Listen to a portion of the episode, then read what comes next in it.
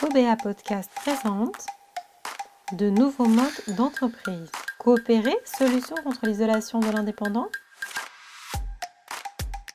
Je m'appelle Charlotte, euh, je vais bientôt avoir 30 ans.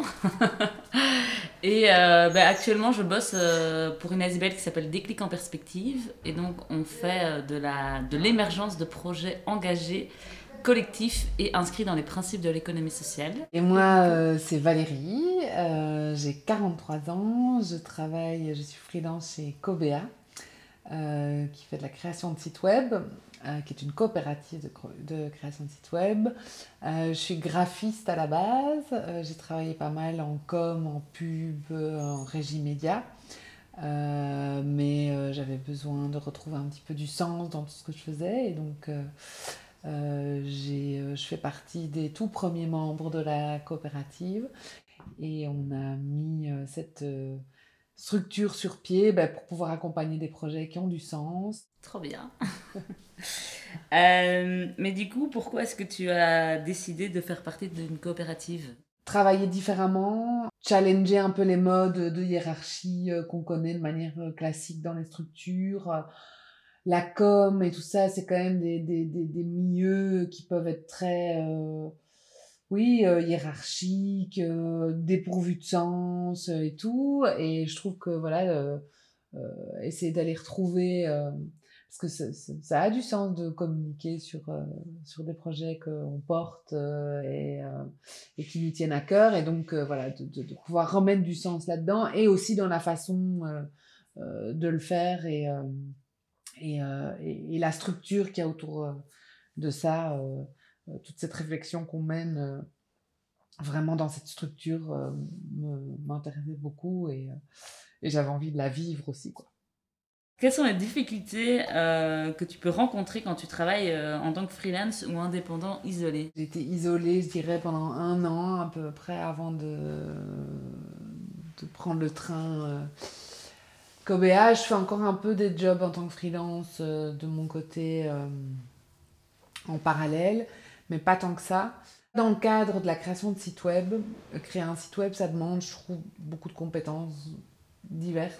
Avoir toutes ces compétences-là en une personne, c'est, enfin, ça existe sans doute, mais il y a les clients qui pensent qu'une seule personne sait faire Oui, parce que c'est voilà, c'est des choses très différentes, parfois un peu même opposées. Et justement, la richesse de pouvoir euh, confronter un développeur euh, euh, à un designer qui vont avoir des, des, des modes de pensée ou des, des approches, des angles d'attaque très différents par rapport à, une structure de site, bah, c'est ça aussi qui fait toute la richesse d'un projet et, et, qui fait que ça va être une, une, une réussite parce qu'en fait, on aura confronté les deux aspects parce que c'est toujours, dans un site internet, c'est toujours un équilibre assez euh, pas fragile, mais euh, je, dire euh, mesuré entre ce qu'on a envie que ça donne visuellement, les fonctionnalités qu'il doit avoir, la, la, l'autonomie que le client doit pouvoir avoir. C'est toute une, tout un tas de, d'éléments à combiner ensemble et à équilibrer parce que si on est dans un truc trop performant au niveau euh,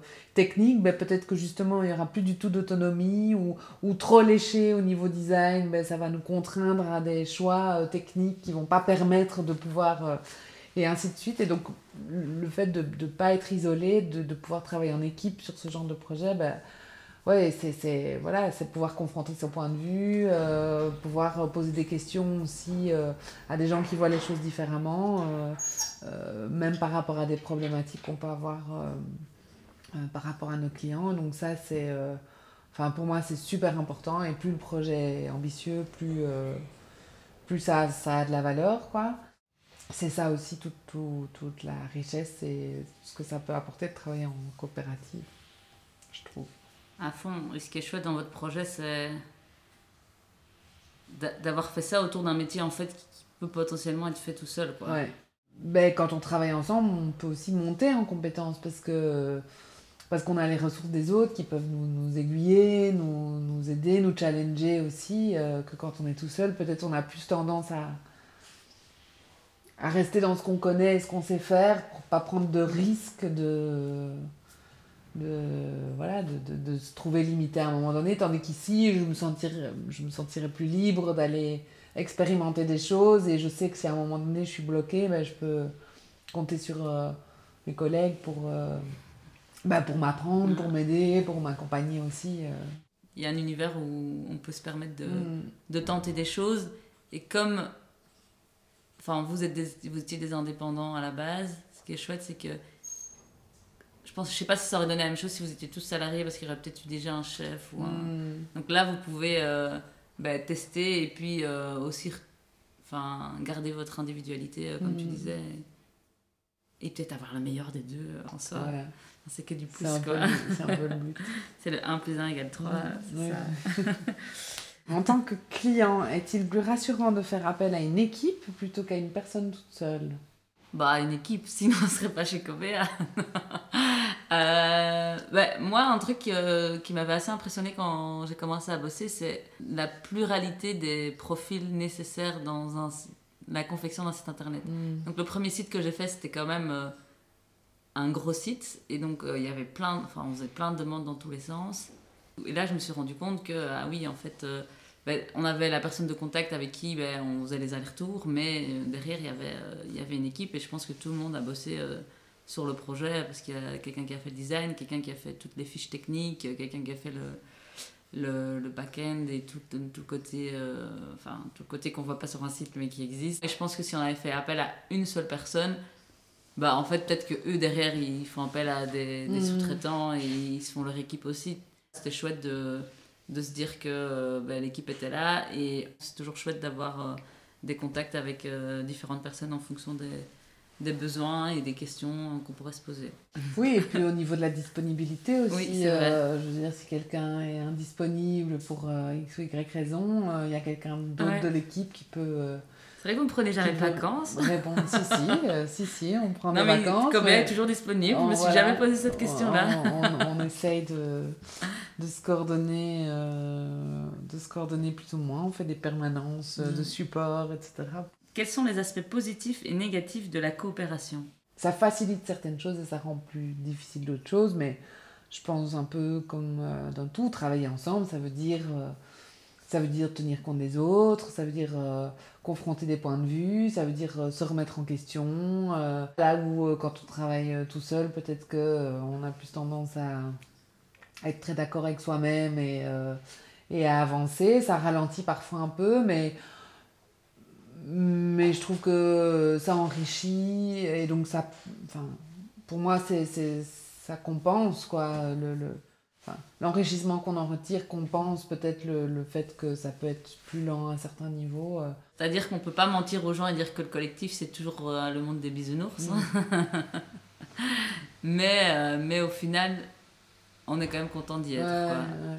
La réponse finale, en tout cas du collectif, est toujours plus forte que euh, celle d'une personne seule. Quoi. Mm.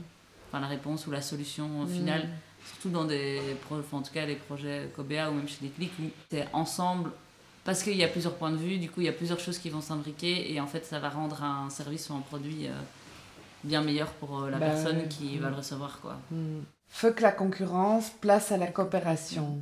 Campagne euh, économie sociale. Il y aura toujours Que la concurrence dire, euh, Oui, la concurrence, elle peut être positive. loyale, positive, Ouais. euh, enrichissante aussi, euh, finalement. euh. Et à partir du moment où, justement, on est une coopérative, ce qui est intéressant, c'est qu'on peut intégrer... euh, Les concurrents dans la coopérative. euh, complètement. euh, mais non, mais c'est vrai, je veux dire, euh, sur un projet spécifique, on peut euh, intégrer des compétences d'une autre boîte ou, ou d'un indépendant euh, dans la coopérative pour ce projet. C'est ça qui est aussi euh, super euh, chouette dans cette, dans cette structure et cette forme. C'est ouvert, quoi. À fond, bah ouais. Tout le monde peut participer. Donc il n'y a plus vraiment de concurrence, en fait. Et ça c'est beau. Ouais. on abolit la concurrence. Mais merci pour Merci le petit moment. C'était sympathique. C'était Cobea Podcast de nouveaux modes d'entreprise.